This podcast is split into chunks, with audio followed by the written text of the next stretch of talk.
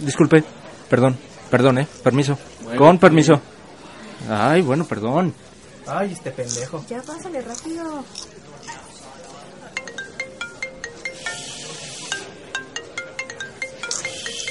Cállate, ya va a empezar peliculeros. Hola, ¿cómo están adictos? Nosotros somos Rehab House y antes que nada, buenas tardes. O buenas noches. O buenas mañanas. Good evening. Ya, güey. Pues el día de hoy no nos acompaña Mai, tuvo un... un Oh. porque está muerta. No. el plot twist es que hubieras dejado al final como, Mai está muerta. No, en realidad... Mike. Este programa es en honor a Mike. Es en honor a Mai. A usted. Va a ser un podcast en silencio. ¿Alguien sabe hacer el chiflido de.? Ah. Ay, güey. Y tenemos aquí también a- Público. de público a Brenda. Otro, otro meet and greet. Gracias. Gracias. Cada vez vamos bajando más de categoría. Up down. Up downgrade. Dime, Porque Emma, ¿qué nos tuvo que comprar? nos Brenda, tuvo que comprar aparecer? un paquetazo para venir al programa. Entonces ya saben, a la próxima. Saluda a Brenda, por favor. Ay. wing wing. Bueno, está un poco indispuesta. Y cada vez, cada, cada vez nuestro público es más este Participativo. Ajá, más participativo. Al, paso al, que Elocuente. vamos, al paso al que vamos les vamos a aceptar un Dubalín. Entonces, uno cita.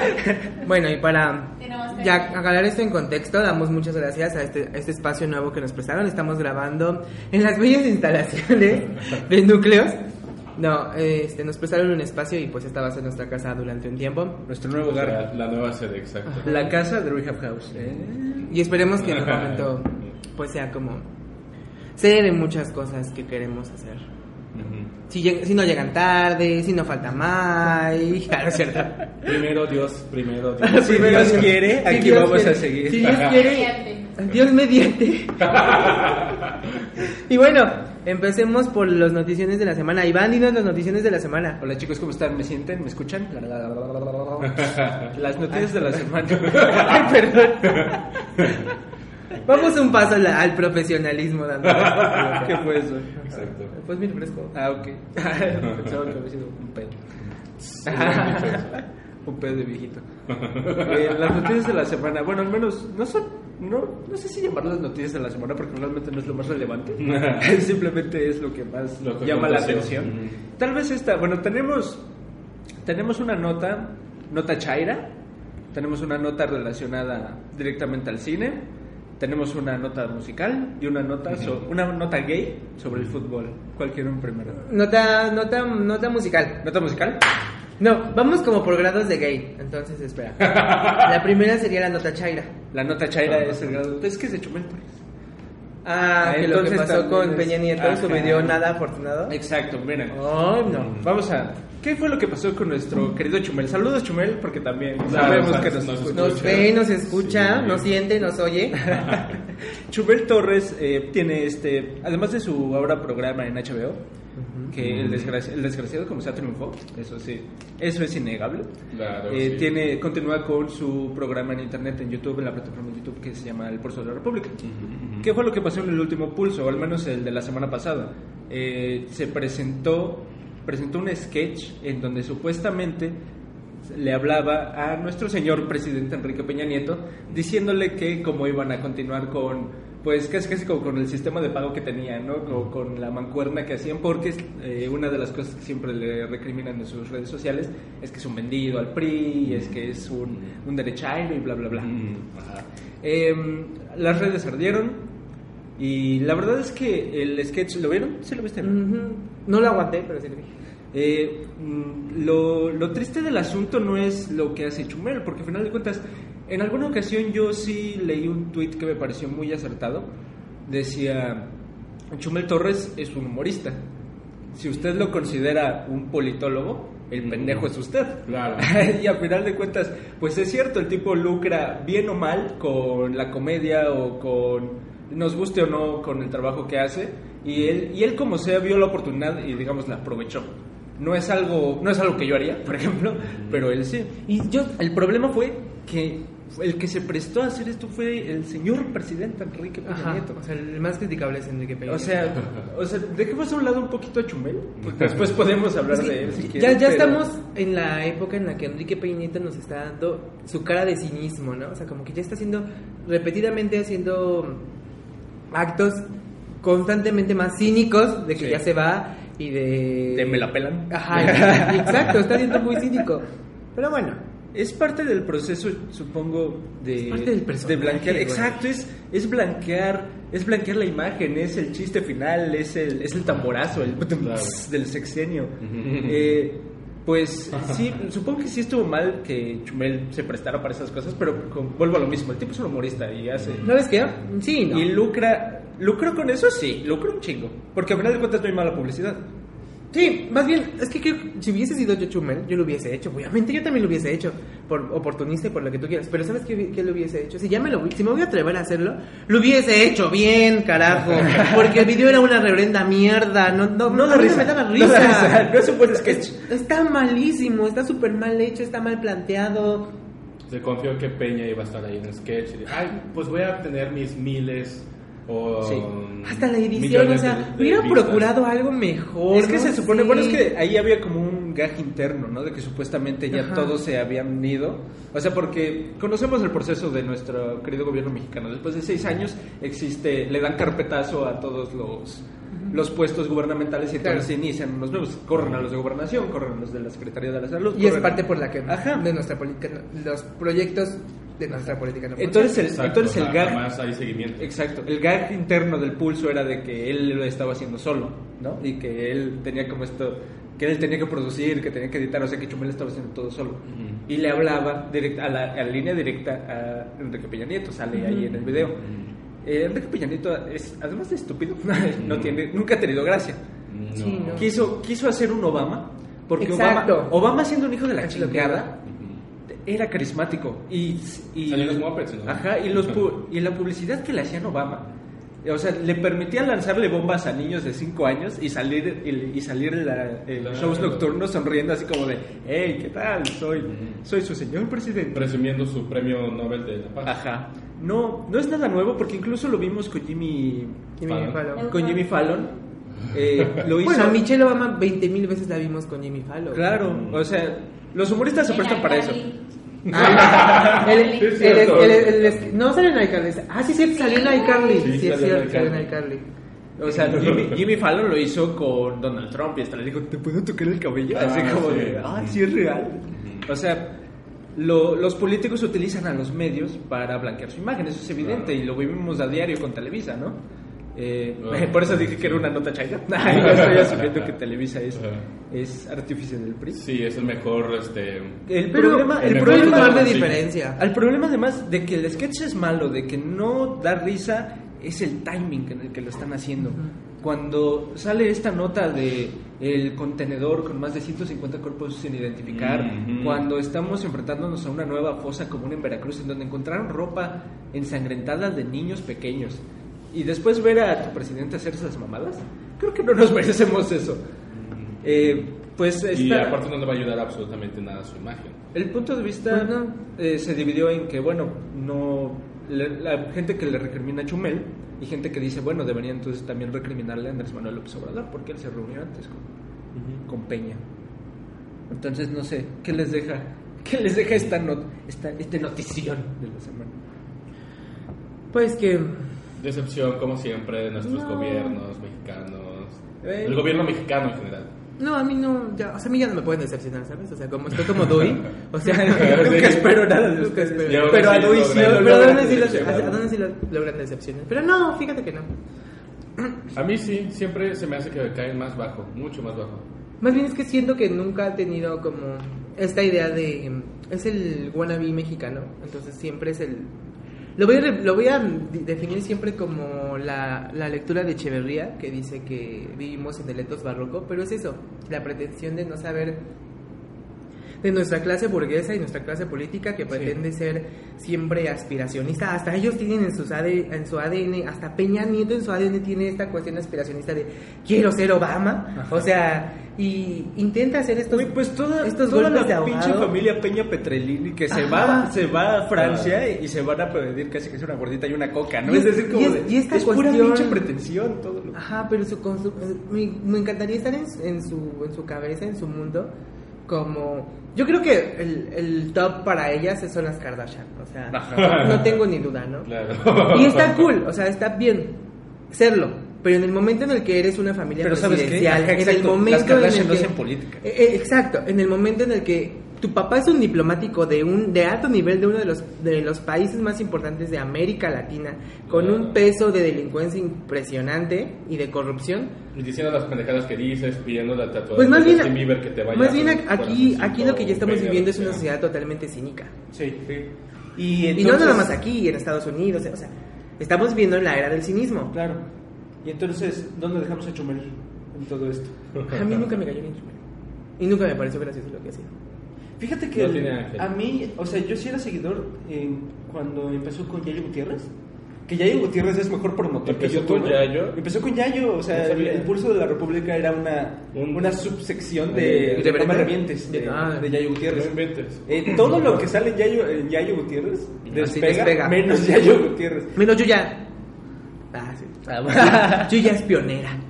Así como- Ella se hizo a sí misma. Ella sí, para que veas. Ay, eso deberíamos de hablar. Ah, no, ya, ya hablamos de eso, ¿verdad? Que tiene una estrella en, en Las Vegas. Ah, sí, yo ya tiene una estrella en Las Vegas. No qué, pinche envidia. Sí.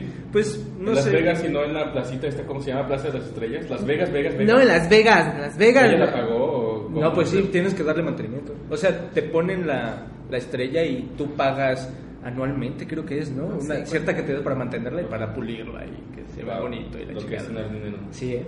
Eh, Pero pues, eh, ajá, o sea, Chumel fue simpático al principio, después evidentemente se orientó a la derecha, que es, a- que es do- de donde surgió y donde Todo él se siente, donde él se siente claro. cómodo. Eh, y no sé, o sea, como comediante es, es muy mediano y su proyecto ya despegó. O sea, él individualmente ya triunfó, la armó, porque les digo, está saliendo en HBO, ¿no? Sí, claro. ¿Qué otra maldita plataforma quieres? Teniendo guionistas como. Teniendo guionistas de la talla de. Es que no, bueno. Ah, El guionismo en México está mal, entonces yo creo que por eso el sketch salió malo. Sí, el sketch no da risa. De plano no. Por, por lo que representa. Porque además, ah, yo como buen chairo vi un análisis que hicieron a partir de, de lo que vieron en Aristegui Noticias. Ajá. Y pues decían, es que está cabroncísimo porque es toda la, la simbología de lo que es presidencia y de lo que es o sea, los Estados Unidos mexicanos, porque Enrique Peña Nieto no sale, no sale en shorts, no sale así en su casita, no es como, eh, qué pedo, chupel. No, sale, sale en su, en su despacho de trabajo, con la bandera atrás, Ah, no mames, eh, en su lugar de trabajo, en su traje que nada más le faltaba casi casi la banda presidencial. Ajá. Es algo, es algo lamentable, es parte, como decía Emma, del surrealismo mexicano en el que vivimos. Pero es como pues, vivir en los 60 en un país, este, ¿cómo se llama? Gobernado por... ¿Cómo se llama? Los, ah, los tiranos, los, este... dictadores. Como, ajá, como vivir en un país gobernado. Bueno, pues, pues sí. Igual también es esta cuestión, esta cuestión clasista, pero pues, o sea, como lo que decía Luis Buñuel, que aquí no hay una clase alta y que no hay una aristocracia. No hay aristocracia. Aquí no hay, Dan- no, no hay Danto Navi, no está... Eso por un lado, ese es un discurso, ¿no? De cómo el presidente, bla, bla, bla, y, llevando esta trinchera del, del mamonismo, pero creo que eso es lo más grave, lo grave es lo que ya dijiste, ¿no? En un país donde existen tantos, claro, tanta corrupción y tanta violencia y donde estamos tan enojados con ese presidente, pues ya las cosas se ponen, ay, ya me voy. Y es, utilizaste la palabra que va con ello al dedo, cinismo.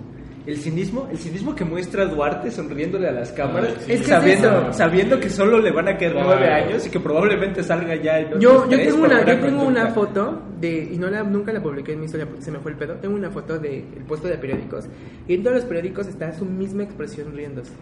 Era impresionante que la portada fuera él así riéndose, así como, no lo puedo creer. Es el cinismo, es, es, o sea, es, es el rostro del poder y del poder manchado, del poder mal pedo. O sea, riéndose de ti diciendo, no me vas a hacer nada.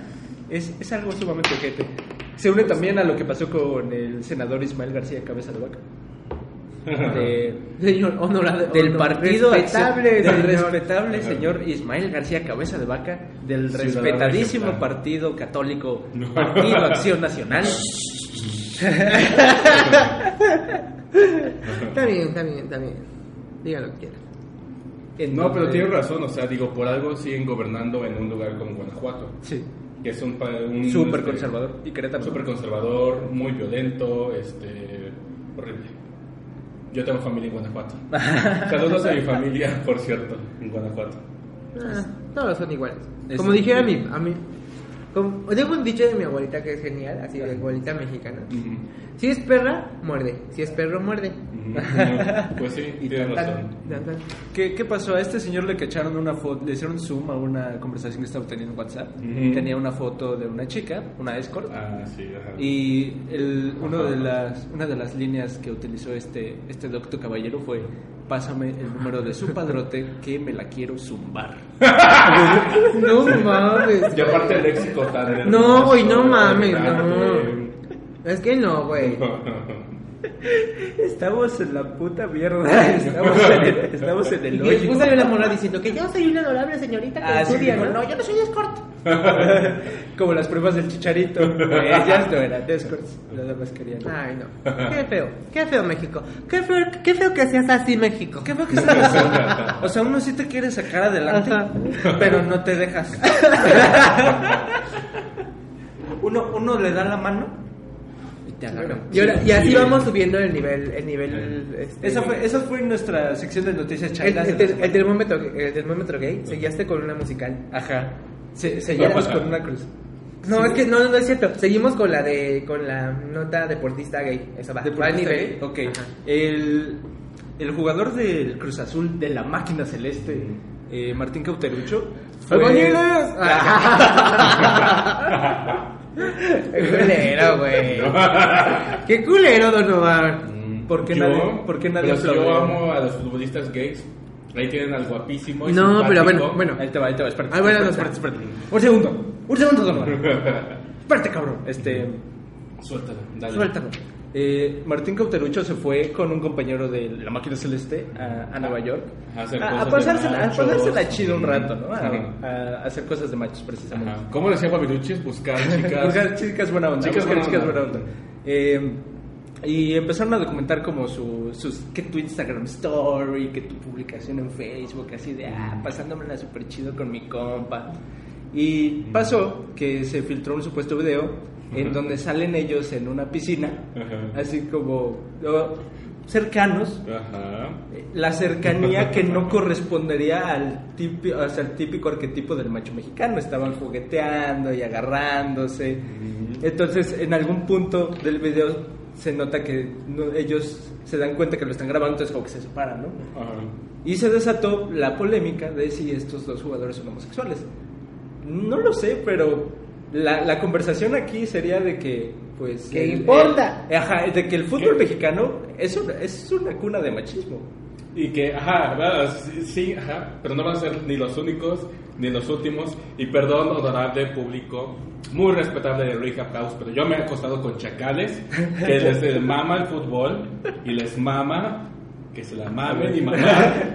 Volvamos, volvamos a este contexto de- del mundo del mundo homoerótico. En el fútbol, o sea, tú ves las tomas de lo que hacen en los vestidores, de que se de que agarra- de que se agarra la nalga y es como Ajá. de, ay, venga, echa pa' acá, mi, mi amiguito. Sí. Y después de que salgan así como de, no, nosotros, nosotros metemos goles, no, nosotros no hacemos eso. Y luego el a día, el día en el que ser homosexual deje de ser Noticia. motivo de burla, más de media liga mexicana va a salir del closet.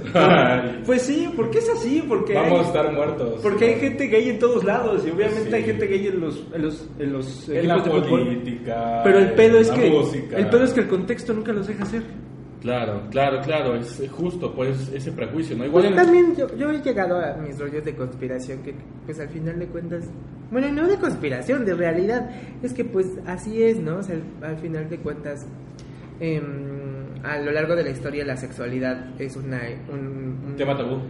Pero deja de un tema tabú, una manera de controlar a la sociedad. ¿sí? Ah, por supuesto, tal cual, sí. tal Entonces, cual. pues, obviamente no te van a dejarse libre porque te tienen de los pelos de la burra, ¿no? Entonces es como, es un medio de control social y ni modo, o sea. Sí, y además, te- o sea, yo de hecho lo, lo consulté con mi papá, que es mi, que es mi enciclopedia del fútbol, Ajá. y le pregunté, oye, ¿ha, ha existido un jugador que haya dicho Abiertamente? Oye, eso. Y, y y piensa que, o sea, tiene un vago recuerdo de que alguno lo dijo, pero ya cuando se retiró, o sea, ya cuando salió, pero no, o sea, no hay un Mexicano, caso documentado que mexicano en, en el que un jugador diga, sí, Bueno, no, me que- gusta, me gusta lo que me gusta. Es que claro, ajá, una cosa es que lo digan ya cuando se van a retirar y cuando saben que ya no tienen Claro, porque ya no pierdes nada. O sea, lo ojete es que muy probablemente si lo dicen, se jodan la carrera.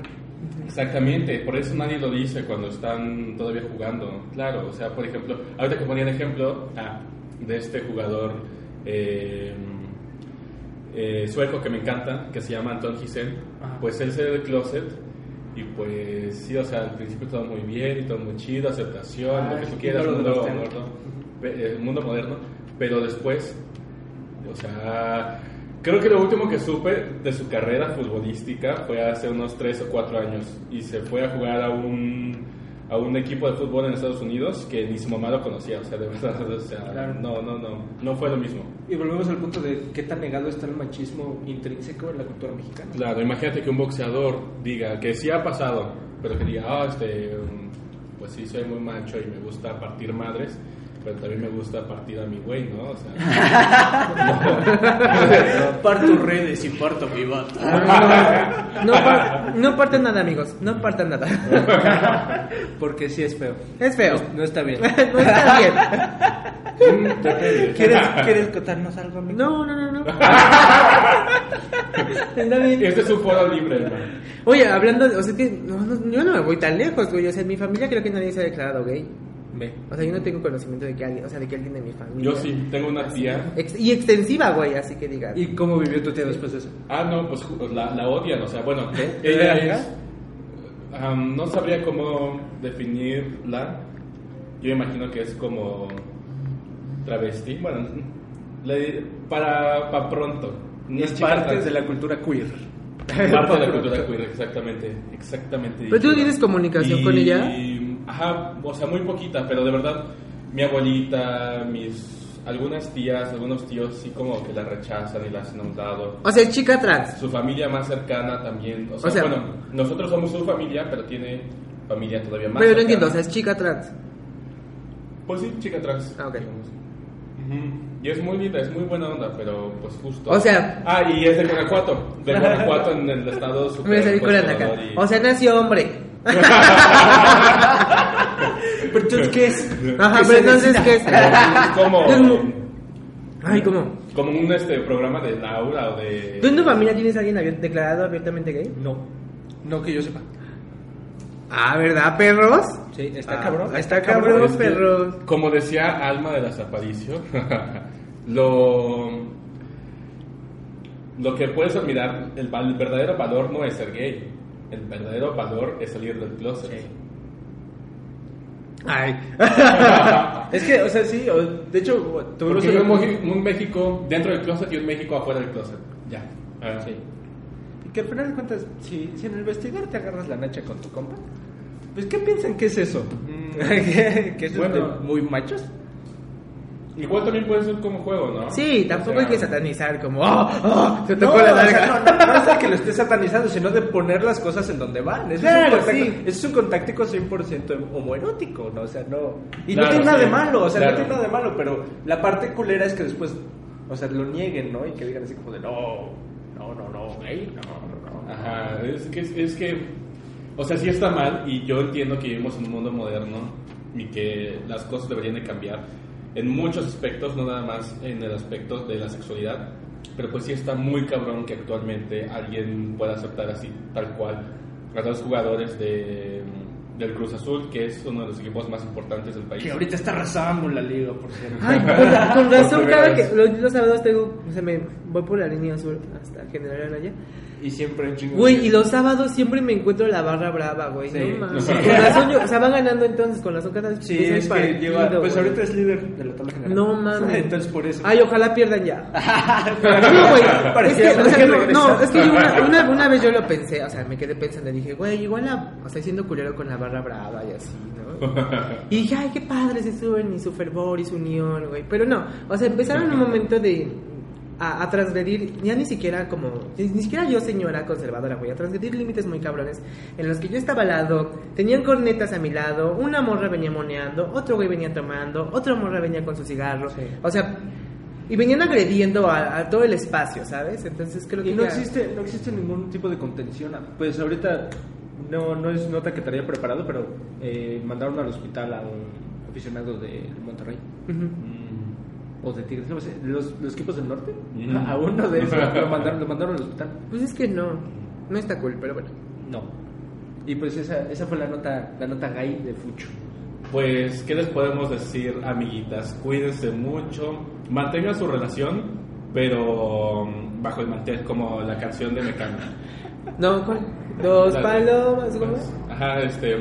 Nada tiene de De especial, especial. dos mujeres que se dan la mano. El matiz viene después cuando lo hace me por debajo Te ayudo con el coro. mantel. Uno, bueno, ya llegamos al coro. ¿Quién detiene palomas al vuelo? Volando al ras del suelo, mujer contra mujer. Oh. No, no, no pudimos terminar mejor esta nota de mucho gay. Esa fue la nota de Fucho Gay. Y pues ya que el tono está muy musical, La siguiente nota. hay que hablar de mi Lily Allen. Ah, de mi Lily sí. Allen adorada. Que Adorada también- de la que vida también de nos escucha. Hi Lily. Y aquí tenemos a Yo un día, Lili. cuando vino Ah, a México, yo, yo tengo una experiencia. Yo soy muy fan de Lily Cuéntanos, Allen. cuéntanos. De hecho, creo que es la única artista pop que sigo en Instagram. Ajá.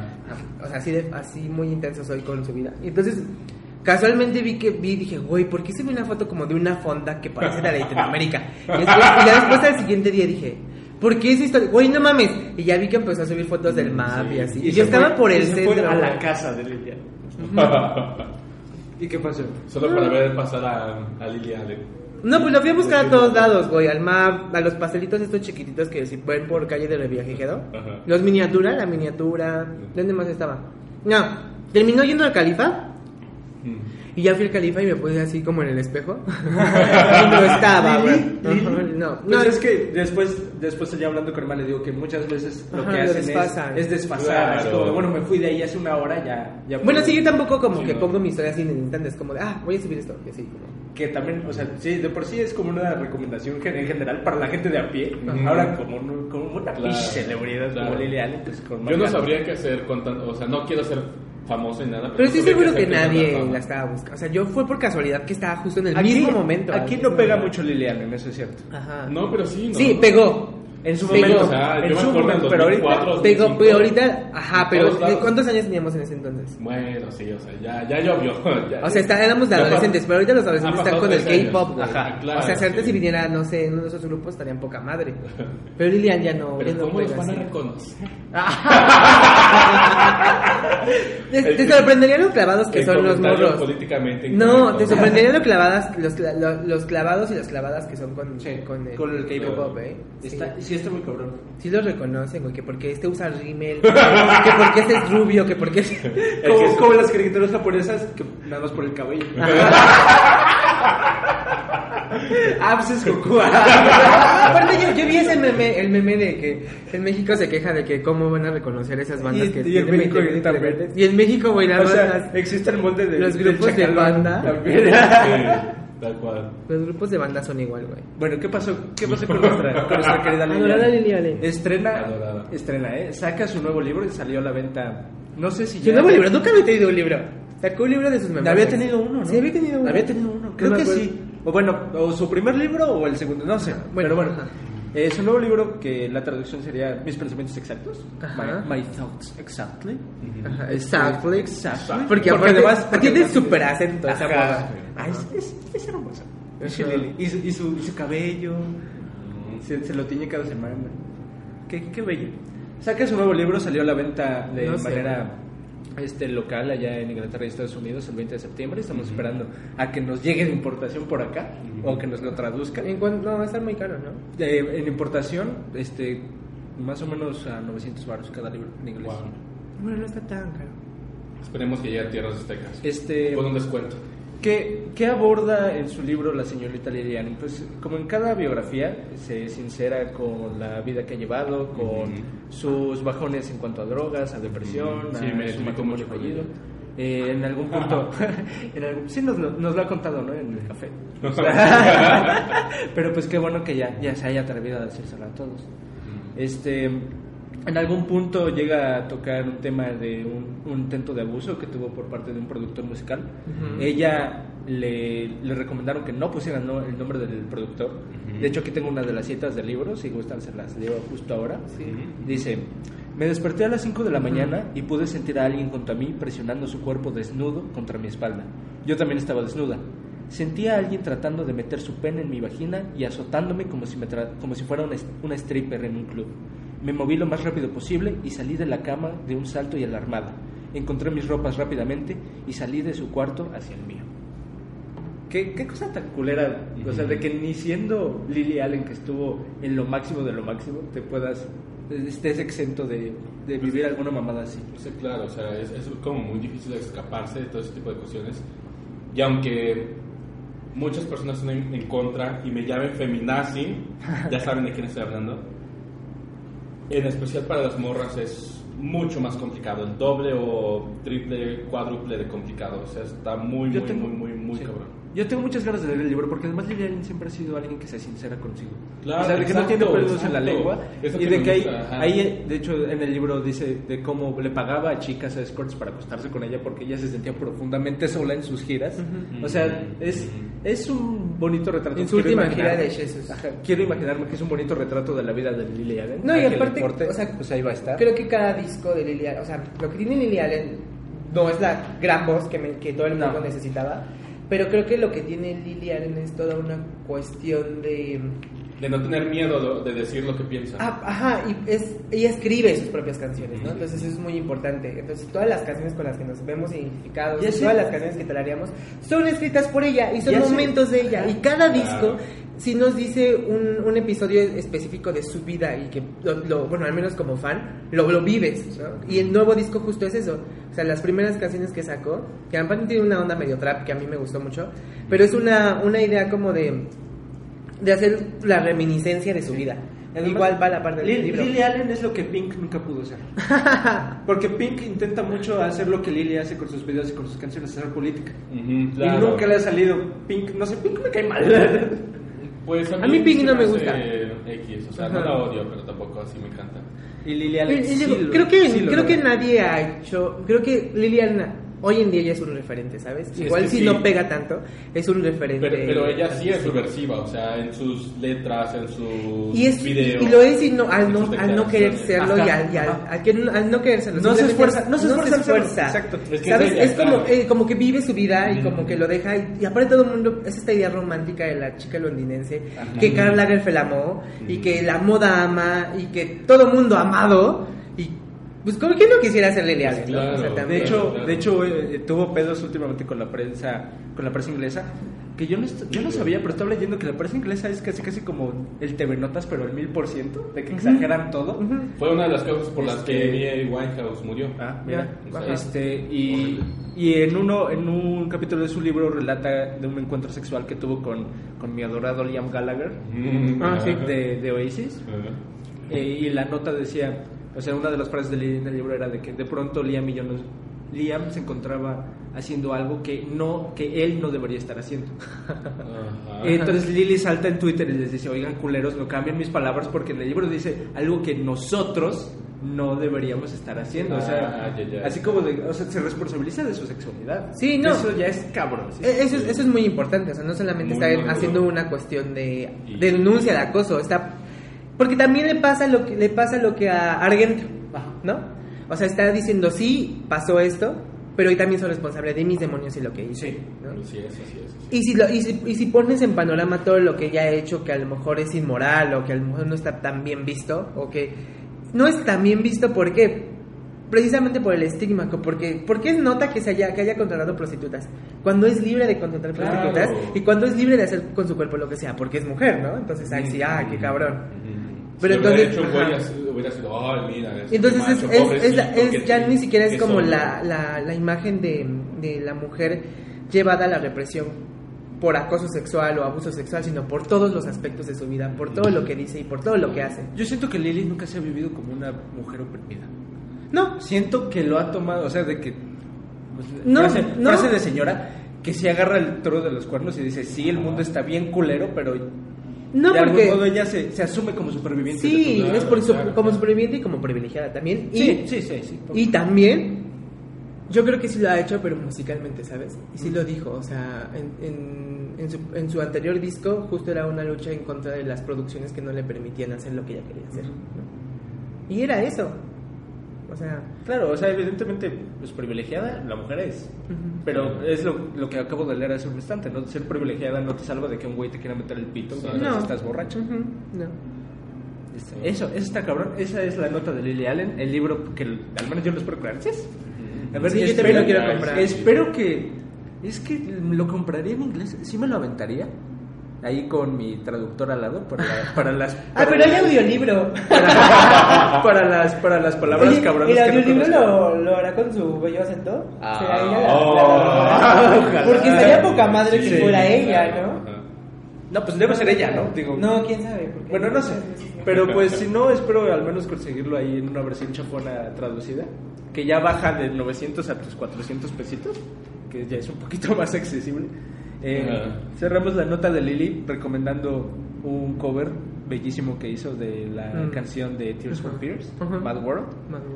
Eh, está, está bien pinche Apa- bonito. aparte Ella- siempre tiene un acento como para la música deprimente, así como Sí, ah, claro, sí, esta claro, rola con la que todo el mundo se así con que todo el mundo se inspiró y se dio el bajón, esta la te voy a voy, cantar, voy. ahí la voy a cantar, voy a hacer un cover. Sí, Ah, y me le quedó acuerdo, me acuerdo madre. mucho porque soy, soy muy viejo, me acuerdo mucho de esa canción de Kane o King. Este, Es que son, es que son amigos. Son ese el, El vato que- el- el- ajá. Ah, sí. Son befos de la vida. ¿No los criticaba primero o algo así? No, ¿O era- según yo son befos. Los estoy confundiendo. Eran con, eran con otros, con The Cooks, creo. No, no sé, no, no, no, no me acuerdo. Pero había unos que tenían como un feudo, un problema. Según yo son befos, y por eso le da. Ajá, así de sin derechos, hija. Ah, sí, así. Todo, todo, todo Te- tuyo. te la regalo. Que, que eso, es lo, eso es lo hermoso, ¿no? Y, hablando ahorita de que se acostó con Liam Gallagher, eso es lo que decía Oasis, ¿no? Así como de, cuídate nuestra música, nos vale verga, el chiste es que lo escuchen. Eso es lo bonito. Obviamente ya después de que armaron 10, 10 pinches millones de, de euros en sus cuentas cada quien, pero, ajá. pero pues ya ahí que... Ya cuando eres, ya cuando eres consagrado, pues te vale ver. No sean como con San Roses. Esos güeyes sí se pelearon por los derechos. Pero ahí está. Eh, búsquenlo en Spotify. Pues es que es clase, güey. Ah, sí, sí, de hecho. La verdad no es por ser Sí. culero, pero si a usted le gustan los Guns N' Roses. Es inglesa. O sea, es, es otro pedo. Que es también un estereotipo, ¿no? De Ay, los sí, ingleses, los el ingleses como la de- cultura. ajá, Del- es de clasismo El y- gentleman este, inglés y... Es el, neo- es, el, es el colonialismo, o sea, es lo que, lo que los españoles a los estadounidenses. Pero sí tienen buen Estados gusto los ingleses. Al menos puedo decirlo. En cuanto a música y en cuanto Güey, a... también hay white trash allá. Calidad, Sí. ¿Has visto? Por supuesto, Ay, como en todas los- partes. los- ¿Sabes, en dónde, gitanos. ¿Sabes en dónde lo pintan muy bien? Aunque sea así en pinceladas. En Kingsman. O sea, te Ah, no he visto Kingsman. ¿No has visto Kingsman? O sea, tiene, De tiene la- como una perspectiva de- del, Órale. pop, del pop inglés, de este bar inglés repleto de white trash, de güeyes que son así como de What you doing, man? I'm gonna fuck you up. sí, o sea, ¿Sabes que también otra serie es muy, o sea, eh, muy emblemática o refleja ese lado? Es Kings. ah, claro. Es Kings tiene Claro. white trash a por mayor. Sí. Ajá. la clase Entonces, trabajadora que no tiene tantos recursos ni eh, virtudes como los otros. quieren, quieren apreciar buena música, busquen en su Spotify, en donde pinches quieran, Mad World, el cover de, de Lily Allen. Yo conocí, yo, yo conocí esa canción por un juego. Gears por, of War. por Gears of War. en, en el primer, primer, primerísimo tráiler de Gears of War retomaron esa canción. Maldito Cliffy B. Saludos Cliffy B, donde quiera que estés. Cliffy B es el director de los primeros juegos de Gears of War. Y sé que me escucha. y que me oye y me siente. Y pues esas fueron las notas, las Esas notas, fueron las notas. En, en sentido de, Ajá, de y en progresión. increchendo de gay. En increchendo, en Hoy, increchendo de hoy estuvimos muy gays, hoy estuvimos muy gays. Y ahora para seguir con lo que nos atiende. a lo que te truje, cheche. Ajá. Ya nos extendimos mucho, pero igual está bien. No me importa. Este, seguimos con los estrenos y creo que compartimos estreno, ¿no, Iván? Pero Así vamos a ver primero tu estreno, Donovan. Ah, Eh, este, abrimos oficialmente peliculeros. Abrimos en donde les decimos si una serie o una película está cool. cool, o culera. Entonces, Pues, se llama Kidding. ajá. Ajá. Está cool. o culera. Cool. Está cool. Muy, muy, muy, muy cool. A ver. Es una comedia. Entonces es súper. No ligera de ver, pero es muy rápido de chutarte un episodio. Duran 30 minutos, más o menos lo usual de las comedias. ¿Y de qué va? Eh, Kidding. Jim Carrey interpreta, obviamente, a un comediante que sale. Imagínense una especie de Steve, como las pistas de Blue, y tiene un programa para niños en donde hay como animalitos tipo mopeds que hablan este, y se mueven y todo. Y, y es como súper buenísima onda, súper cercano y todo lindo. Pero realmente lo que ocurre es que en su vida personal está viviendo la separación de su esposa, el duelo de la muerte de su hijo y tratar de, digamos, caminar a través de este mundo cuando cosas culeras y horribles te pasan, pero siempre tra- tratando de ver como el lado bueno de las cosas. Eh, ajá, no lo sé, no, no creo que pueda contarles, no, y tampoco quiero contarles más porque no quiero arruinarles la, la serie, porque es de verdad preciosa, o sea, tiene momentos hermosos, eh, de verdad, que te llegan al corazón. La comedia es una comedia como muy negra y yo lo llamo es como comedia involuntaria porque, o sea, está también escrita que, por ejemplo, hay un gag que me encanta donde Jim Carrey está en un hospital con un niño que tiene, bueno, un niño en una cama, ¿no? Y le está este, contando algo le hace reír y todo. El tipo Jim Carrey se va y se pega en la cabeza y así todo estúpido y yo, ¡ah! ja, ja". Eh, y le dice el niño a su mamá que está dormida al lado de él, la despierta, le dice, mami, creo que eh, el señor Pickles, este, Pickles, no me acuerdo, eh, tiene también un, un tumor cerebral. Y yo, ¡ja, ja, ja". Y luego te quedas así como de verga. O sea, ah, claro, por eso Jim Carrey estaba con este niñito, porque lo estaba como apoyando, porque obviamente va a morir y tiene que estar ahí haciendo todo eso. Es, es, es hermosa. O sea, hay, hay otro gag que me encanta, donde tres hispanos se roban su coche. Oh, wow. Ajá, qué sorpresa. Claro. Gracias, lo que necesitamos ahorita, Jim Carrey. No, Gracias. Espérense, espérense, es, es- es muy lindo. Porque, o sea, Porque los matan. ¡Ah! porque, porque los deportan. Espérense, es, es que. No, ¿sabes por qué está? Pero espérate, ¿sabes por qué está cool? ¿Por qué? Porque los deportan y a sus niños los meten así como A jaulas. a las jaulas, güey. Y no tienen derecho a abogados. Pero eso, esto termina en final feliz. No, no es cierto. Se mueren. Se, mu- se mueren todos, sí. Ay, qué padre. Ajá, y hay más espacio para, y más aire para respirar. Este, no, o sea, se roban su coche, coche.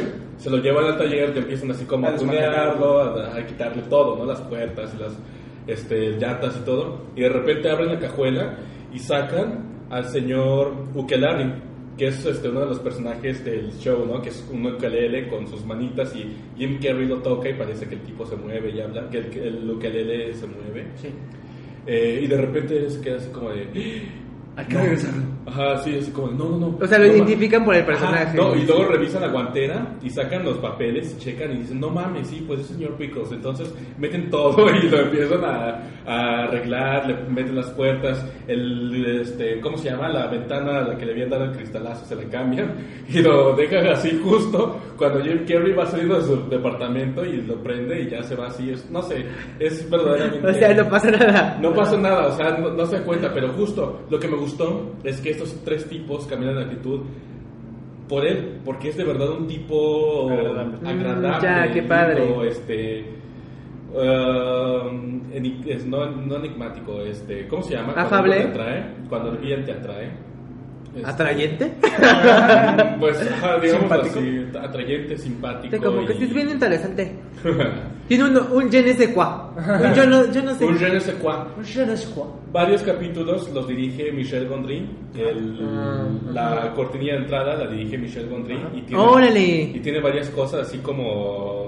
Bueno, Wow. si han visto el trabajo de Michel Gondry, se dan cuenta que le encanta ese tipo de, digamos, efectos especiales, pero de manera práctica, o sea, nada, Sí, nada es- de es- CGI. No, es como una cuestión de... mm, es nuestro Méliès moderno, podríamos Como- decirle, ajá, ¿no? como un es- El es- truco cinematográfico. Ajá, sin, y sin utilizar parafernalia digital, por así Es decirlo. un maestro.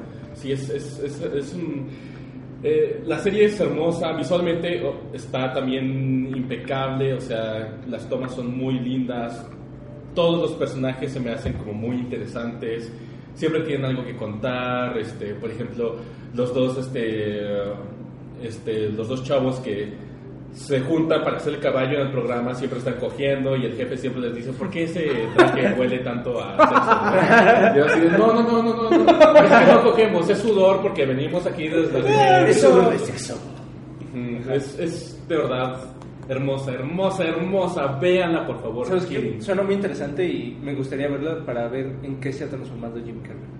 Y lo hace muy bien. Sí, o sea, porque a mí yo- me cae mal. Yo lo hago muy. A mí siempre. No, no sé por qué la gente lo odia, yo lo amo. Mi, Yo lo odio. Es mi comediante favorito, gringo. ¿En serio? A mí también lo ama. Me encanta que haga comedia física, o sea, me encantan sus A movimientos, sus gestos y A todo. y mí me estresa. "Ay, Jim Carrey". Me estresa sus caras, no sé. Desde No. la máscara me causó trauma. No sé, es Ventura, la máscara, mentiroso, mentiroso. Sí, o sea, Sí. me gusta mucho, me gusta Jim Claro, Carrey. sí. O sea, no. No, pero, todo el mundo lo odia. pero a raíz de lo que ocurrió con su pareja y de la depresión y de esta onda como existencialista sí, rara exacto, y de, sus- de sus Justo, entrevistas, ajá. así como de. Todos usamos una máscara, ¿sabes?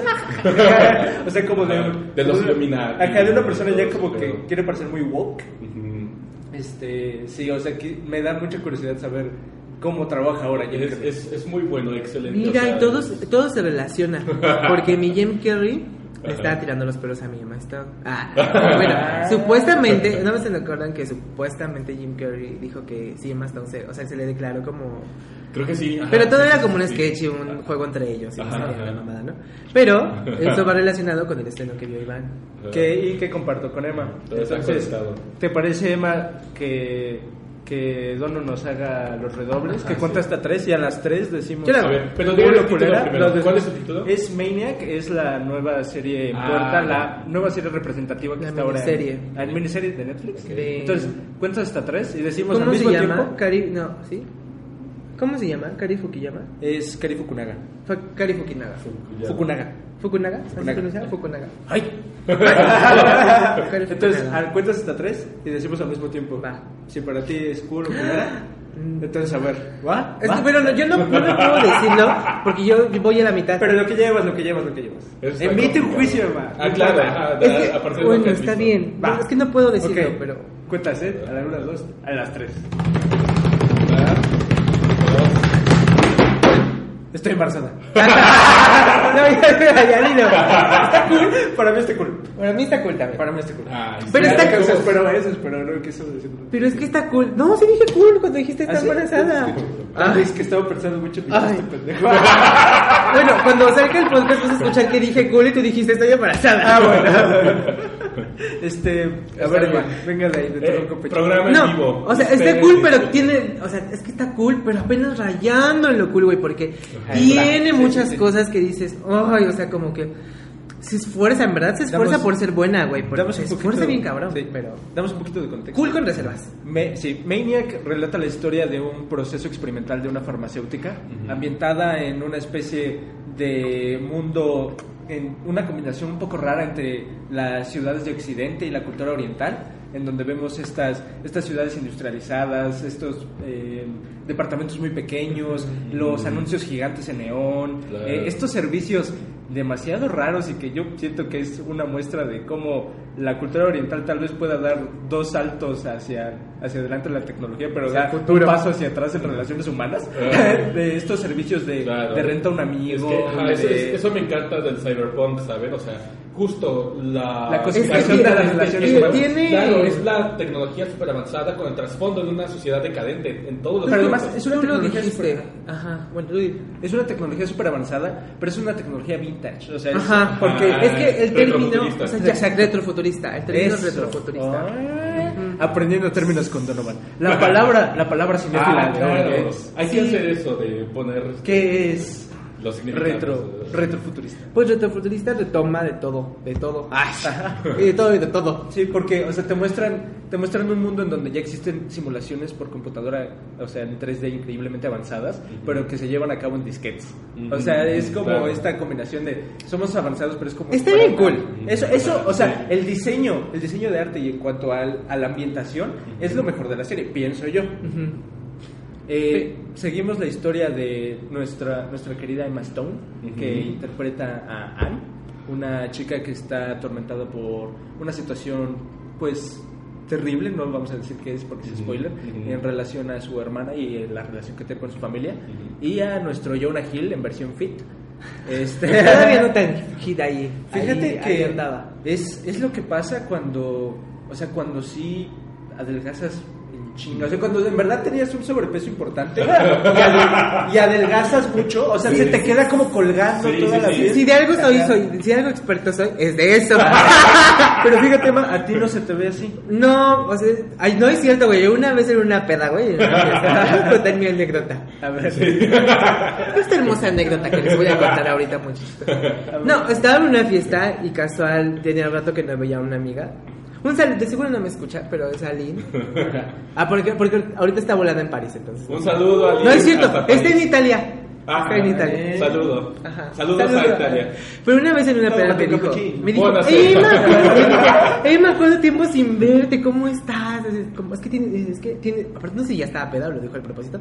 Tienes como un brillo diferente. Yo le dije, sí, me dijo, sí. Me dice, ay, no, es que tú cada vez estás más delgado y que no sé qué. Le dije, le dije, dirás, cada vez estoy menos gordo. Porque delgado nunca he estado, mi vida. No, y me dijo, me dijo, no, no, este, me dijo, no, es que antes, o sea, te veíamos y adelgazaba, y adelgazaste, güey, pero adelgazaste así como, sí te veías como esos güeyes que acaban de adelgazar así en chinga. Neta, me dijo, sí, le dije, Sí, pero ahora sí. te ves diferente, te ves como, como más, como con otro brillo. Y le dije, ay, debe ser porque ya estoy haciendo pesas. Le dije, sí, es que la relación con mi coach es la más larga que he tenido. Y es porque le pago. Ay, es real. Es que Es sí, real, o sea, porque ah, pues la piel se estira y en el Lo que pasa que tú empiezas a es que perder el, or- el órgano, el órgano tan cabrón que es la Ajá. piel, o sea, si en tanto tiempo estuviste tan gordo, si en un momento llegas a, llegas a generar grasa, o sea, la piel no es que, que se reacomode así en chinga, ¿sabes? ¿Y cómo le haces es- con grapas o...? No, güey, o sea, lo que pasa con la, lo que pasa que al momento de adelgazar lo que la gente no debe de hacer, es que uno se emociona, güey, cuando empiezas a Y le adelgazar, entra al cardio empiezas- bien, cabrón. Ajá, empiezas a comer, empiezas a comer chido y luego le entras al cardio como no tienes idea. Entrar al cardio es bajar grasa al por mayor y quemar tu puto músculo. Entonces quemas tu puto músculo y no te queda nada de donde sostener la piel y la piel no es tan rápida para reconstru para, para reconfigurarse. Entonces Claro. lo ideal sería bajar con un plan alimenticio y lo mejor para los gordos, aunque sea un tabú, es hacer pesas. Entonces mi Jonah Hill está precisamente en este proceso En el que ya sabe que tiene que en donde hacer tiene- pesas. En donde Claro. tiene su papelita ahí colgado. y Ya, tiene ya he su- visto las fotos, sí se ve así. Sí, tiene un semblante raro, justo. No, pero ya, pero ahorita en nuevas fotos ya está chiquito, mi amor. Yo ya lo sigo en. Instagram. A ver, sí, ya, ya está, ya está, ya está Este, agarrando fuerza. ¿Pero qué estaba, qué estaba contando? Así de... tenemos, tenemos que hablar de Jonah Hill porque Sí. ah, yo lo amo. Jonah, Claro. Jonah Hill. Es mi fashion icon. Yo me he visto, o sea, me he visto, digo, veo Jonah Hill y digo, quiero ser Jonah Hill. Sí, sí, sí. Ah, sí, hasta tu pantaloncito con... Ajá, sí, mis sí, shorts, sí, mis es- es- son, tus, son tus goals de sí, sí. busco Jonah Hill y me sale su fotito de cuando estaba así extremadamente obeso.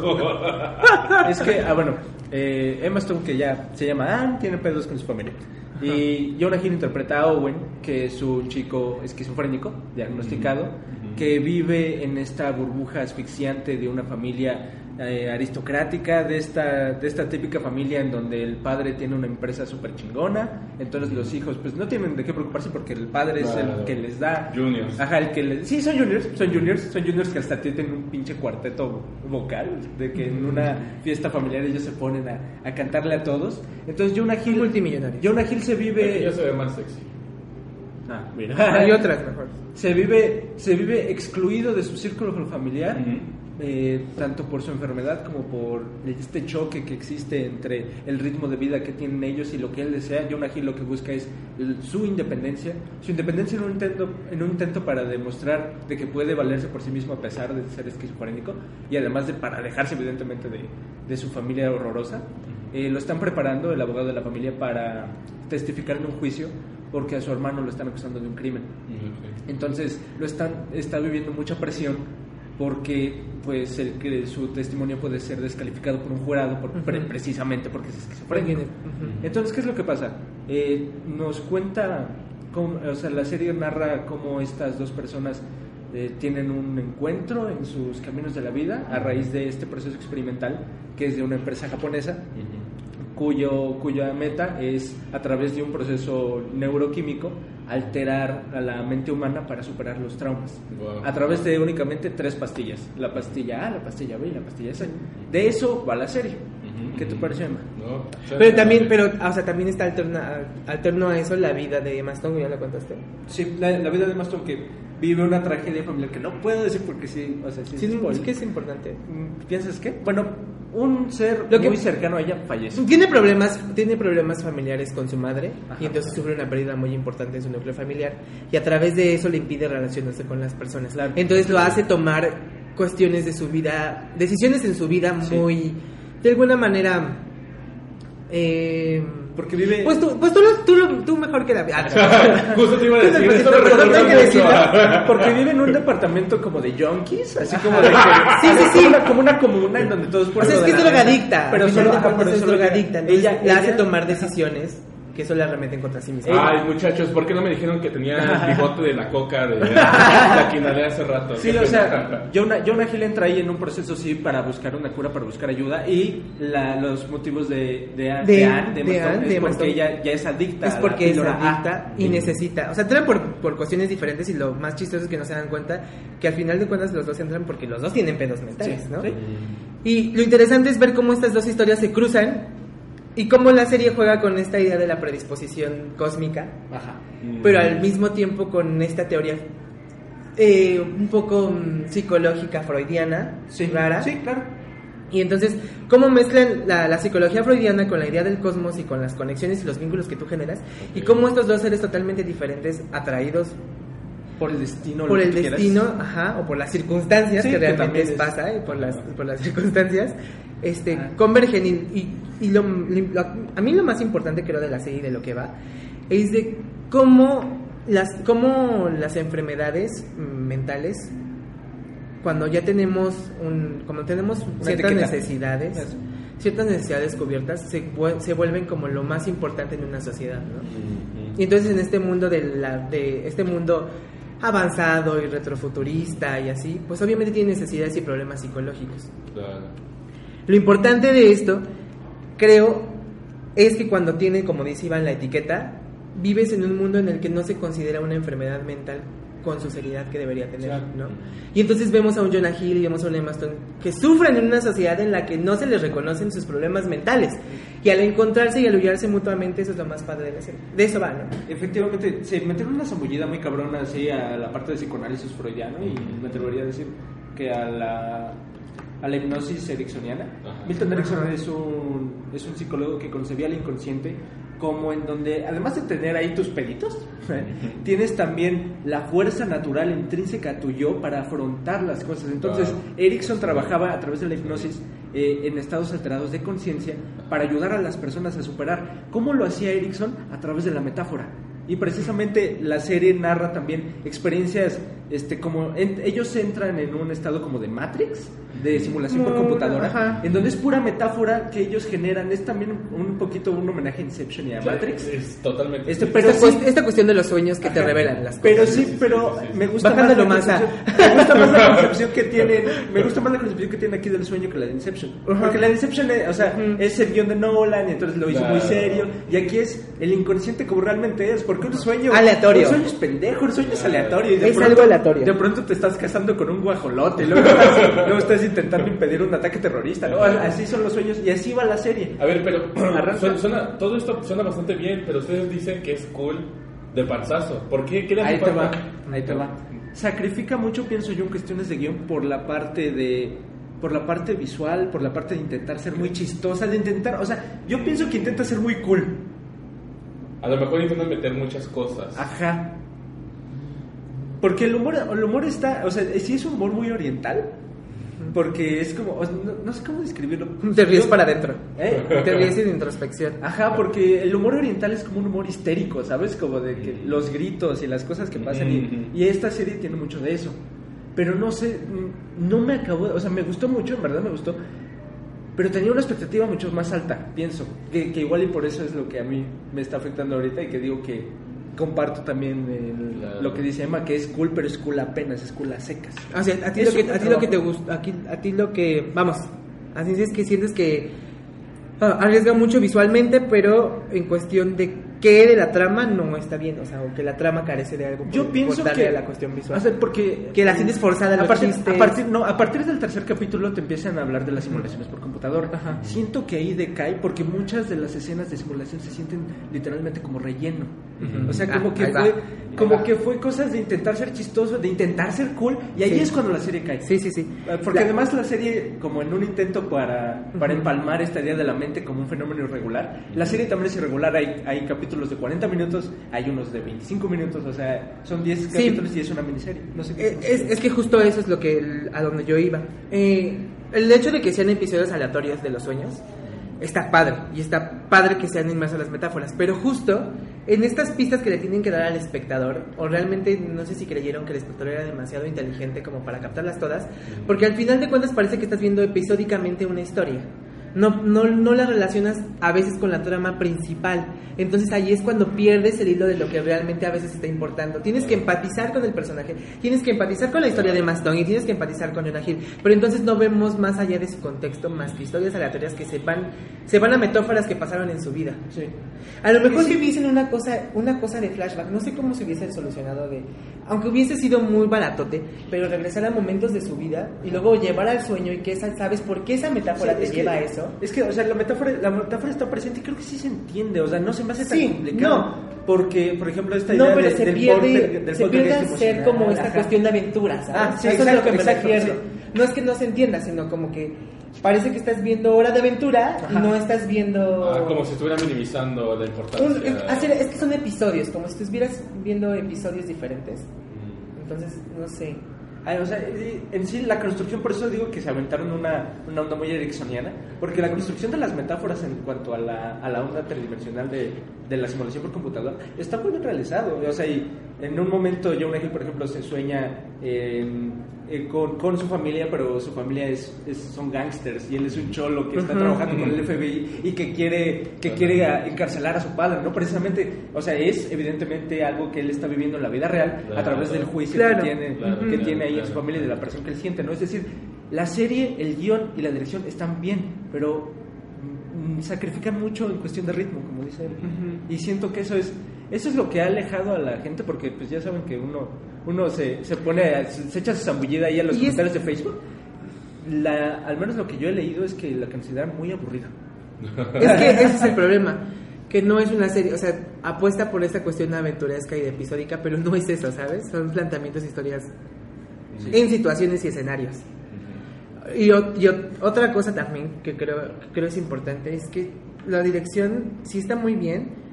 Es que Emma Stone, o sea, yo la odio, pero por mis razones ya. O sea, en su momento la amé mucho, pero ahorita la odio. ¿Sabes por qué la odio? ¿Por qué? Porque es igual de falsa y incluso es amiga de, de Jennifer Lawrence. Entonces, cada. Ah, Luego sí. tiene ciertos comentarios que Ajá. llega a decir, como lo que hizo en el Oscar, Ajá. que es como, güey, cállate, pendeja. O sea, no sabes de lo que estás hablando, eres buena actriz y, y ya, ¿no? O sea, como. y- y- o sea, es que da un, da un, actoral increíble. A ver, y la, y la- ajá, y amamos a Emma Stone. Si sabes que no está escuchando. Ah. no, y, y yo, yo la amo por eso. ¿no? Saludotes, Emma Stone. Está cabrón. Y Jonah Hill lo veo un poco más. eh, entiendo como que el personaje tenía que El, estar ajá, así. el personaje no le presenta un Pero reto no, actoral, no tiene mucho no. rango, vaya. Vamos, y aún, y aún así sí representa el rango actoral porque vas a interpretar a alguien pasivo. Entonces, Claro. tu personaje tendría que tener este punch o esta actitud como para representar a alguien con un problema así, ¿sabes? Y Jonah Lo siento. Sí, Yo siento que lo hace bien. Lo hace bien. Es que, es que pero es la naturaleza del personaje, porque se han enfrentado a alguien medicado o, o a alguien que sufre Sí, un, sí, un sí, pedo sí. así. En verdad, es una. Se enfrentan todos los días conmigo en Rehab House. Es una, No, pero es diferente, Es una, es una- es una- No, porque es otro diagnóstico. Es otro una diagnóstico. confrontación terrible porque esas personas encarnan la segregación. Realmente son, Es que son outsiders, son personas que viven en la frontera de la sociedad. Es Sí. que no se la compro tanto yo. No sé. Siento que sí está. No, no es su mejor, de- No no es su mejor mejor actuación, evidentemente, pero los dos están muy bien. Y yo siento que sí son como muy amiguis en la vida real. Yo Sí, pues es que crecieron dinámica- juntos. Y la dinámica. Los dieron, dieron del diapasón juntos. Ah. Son, ajá, son Ah, adoradores de la vida. están súper cool. Están, están en super Ah, sí es cool. cierto, sí cierto. Desde ahí empezaron La dinámica, la dinámica entre los dos también es algo que ayuda mucho a sostener la serie. O sea, la serie en verdad es muy buena, es cool. Pero igual pienso que no va a ser para toda la gente y siento que sí pudo haber sido mucho mejor. Ah, y otra cosa a lo que iba, sí, las actuaciones precisamente están en un tono. Son actores de cine hollywoodense. Y están metidos en una serie. Entonces, estamos, el, la- el Netflix o el público de Netflix que ve series, Netflix no tiene la calidad de series, digamos, un poco de, de élite, ¿sabes? Sí, no, Entonces, no, este es no, el no. primer intento por darle su Ajá. empujoncito a competir con A- a HBO. Netflix, digamos que es un Netflix indie. Ajá. Y Ah, se queda en ya. eso, en Netflix Indie.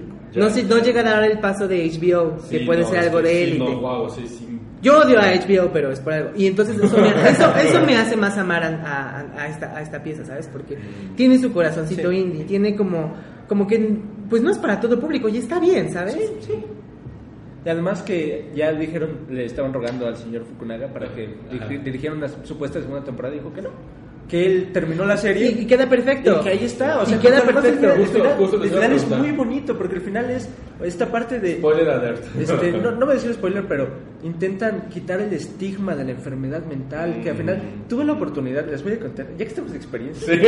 tuve la oportunidad de participar en un seminario de psicología social crítica en la UAM, la casa abierta al tiempo.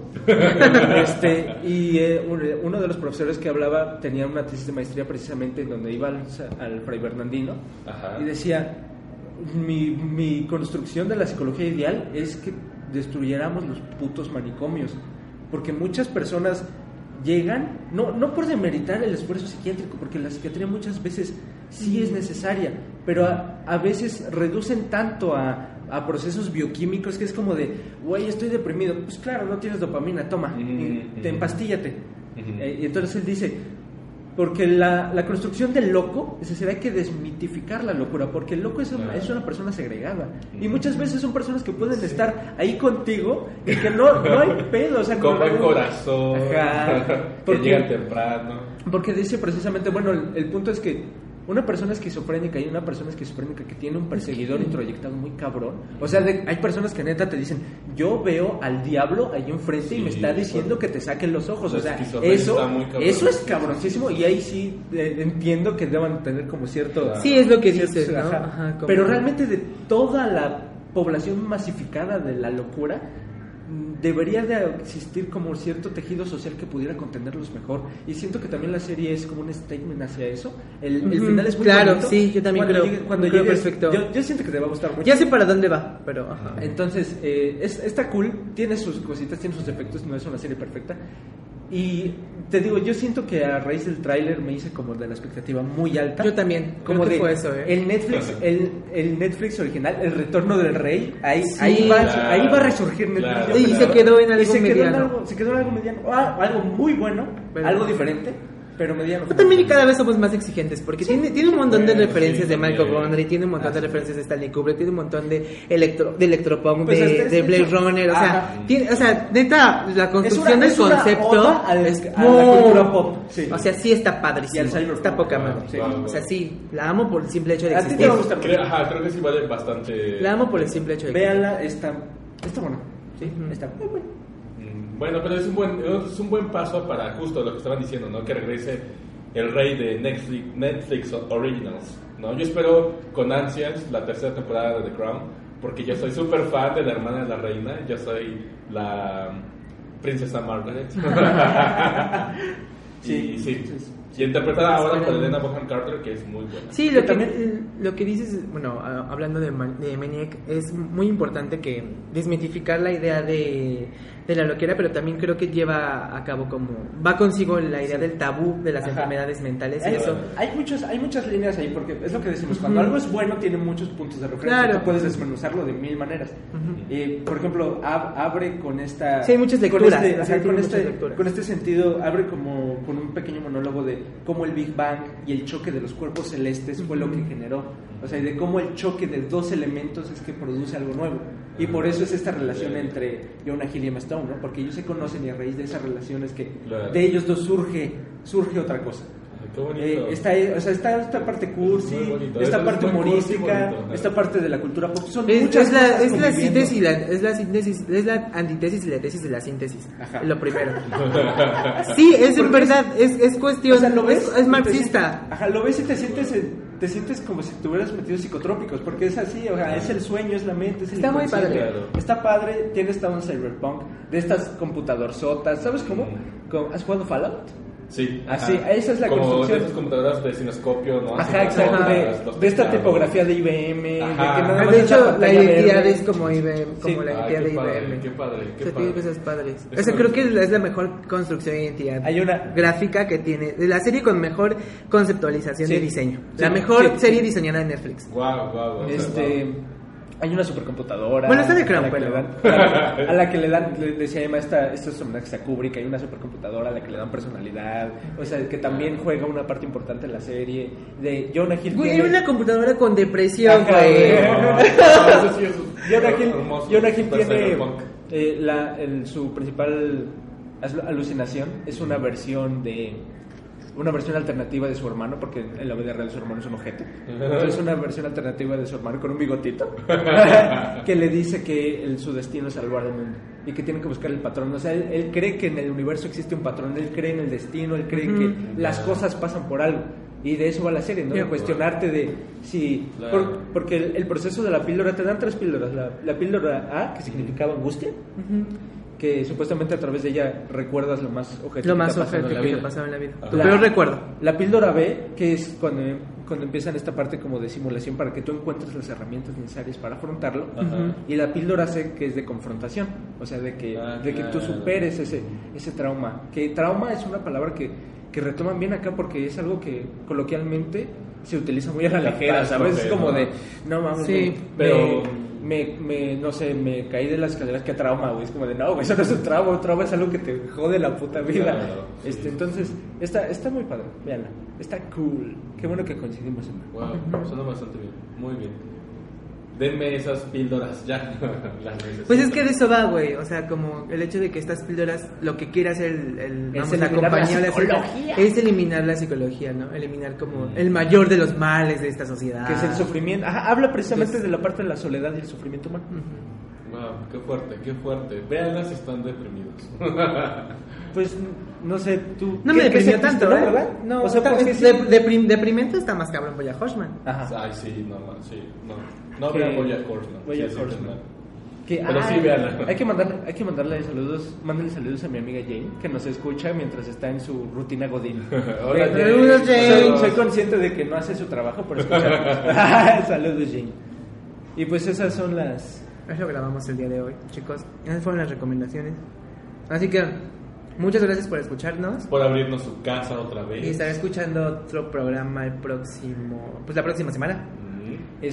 Y- volvemos a agradecer a Nucleus. Volvemos a agradecer a Núcleos por darnos. Vamos a postear la página en nuestra página bebé para ver si a alguien le interesa. ¿Qué es Núcleos? Núcleos es un coworking. Así como el de Paquita Salas. Así cabrón, güey. como el de Pa- Así usted ya vio Paquita Salas. Es- bueno, el, de, el de- el de Paquita Salis es un coworking, el de aquí es un co-learning. Entonces, aquí venimos a aprender diferentes tipos de cosas. Entonces, es una escuela donde tú puedes aprender, pues, mm, idiomas principalmente, o educación temprana, musical, este, eh, pues cualquier cosa de alguna Multidisciplinar. multidisciplinar, ¿no? De lo- que haya aquí. Ay, ya hacemos mención. Ajá, principalmente, no, principalmente a- a- son idiomas, entonces si usted tiene amiguitos Si coreanos, empezar- gringos, algo así que quieren aprender español, en eso se especializan. Y además instalaciones muy bonitas, muy limpias y que nos, nos prestan para hacer nuestro nuestro bello podcast. Así es. Y pueden pasar a saludar. Bye, y chicos. darnos regalos. Bueno, muchas gracias, chicos. Gracias. Bye. Nos vemos. Cuídense. Con cuidado. Consuman sus drogas.